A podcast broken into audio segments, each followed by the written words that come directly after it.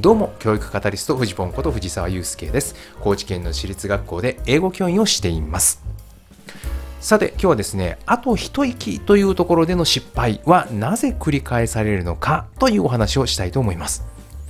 え皆さんですね、こう新しく何かを始めようとか今までのやり方を変えようとした時にこうねこうあと一息というところでやっぱりやめとこうってなることありませんかね？いや実はね私はねしょっちゅうあるんですよ。で、これね、なぜかっていう話をね、今日はちょっとしようと思うんですけども、これはね、意志が弱いからなのかとかね、知識が足らないからだとかね、まあそういうふうに思うこともあるかもしれないんですけど、えー、私が今読んでる本、あの、ピーター・センゲさんというね、えー、方の書いた、学習する組織、これもね、30年ぐらい前の本なんですけど、これも名著と言われている本で、まあ、この本今ちょっと私も勉強しているんですが、この本によるとですね、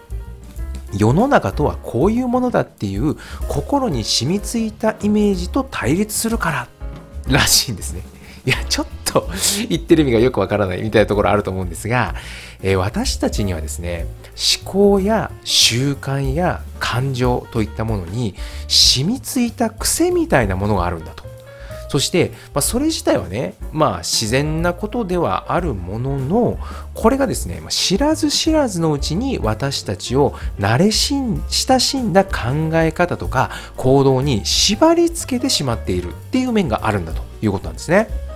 でこの思考とか習慣とか感情の癖っていうのをメンタルモデルと千家さんは呼んでいるんですがこれがねめちゃくちゃ強力なんですよだからね何か新しく始めようとしたりとか今までのやり方を変えようとした時に最初はね「あいいねそれ」とかって言っていたとしてもいざやろうとなった段階でこのねメンタルモデルに反しているとね心にねこうブレーキがかかっちゃうわけですよ。グッとこうね急ブレーキみたいなのがかかっちゃう。そしてギリギリのところでめちゃくちゃそれらしい理由をつけてやっぱやめとこうっていうやらない方向に舵を切っちゃうと。ねえこれ本当に僕もね今までいろんなところでこう見てきたんですけどああそういうことなのかなっていうふうに改めて思うわけですよね。で、まあ、大切なのは、まあ、それは分かったと。もうそれをどうやってそのサイクルから抜け出したらいいのかっていうことだと思うんですね。で、このそもそもなんですが、このメンタルモデルが厄介なのはね、それが普段ね、無意識の中にあるということなんですよ。これね、背景に溶け込んでいるって言ってもいいかもしれない。だからね、このどんなメンタルモデルを持っているのかっていうのは自分では気づいていないわけですよ。もう当たり前すぎて。ね。だからこのサイクルから抜け出すためにはねまず世界とはこういうものだっていう自分の頭の中にあるイメージを見えるような形で浮き上がらせる必要があってそしてそれを検証して改善するっていうそういう必要があるんだと。でこのプロセスをね内省とかリフレクションなんていうふうに言うわけなんですね。でこのねリフレクションってどういう言葉かっていうとあの鏡がね光を跳ね返すっていう様子がもともとのイメージなんですね。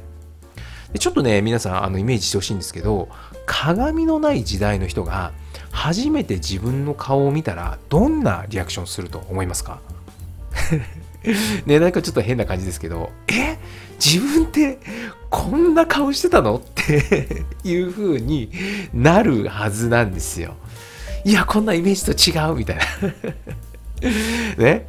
で、このイメージで鏡をね、自分の頭の中や心の中に向けてみるっていうそういうようなことをイメージしていただいたら分かりやすいのかなと思うんですけど、あ、自分ってこんな風な思考の癖があったんだ。習慣の癖があったんだ。感情の癖があるんだっていうのをね、